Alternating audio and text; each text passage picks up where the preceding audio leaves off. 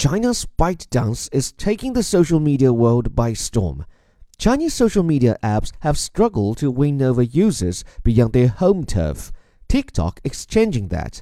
In the space of just two years, the app has amassed more than half a billion users, around 40% of them outside China, who share short videos of themselves lip syncing, cooking, dancing, or just being silly.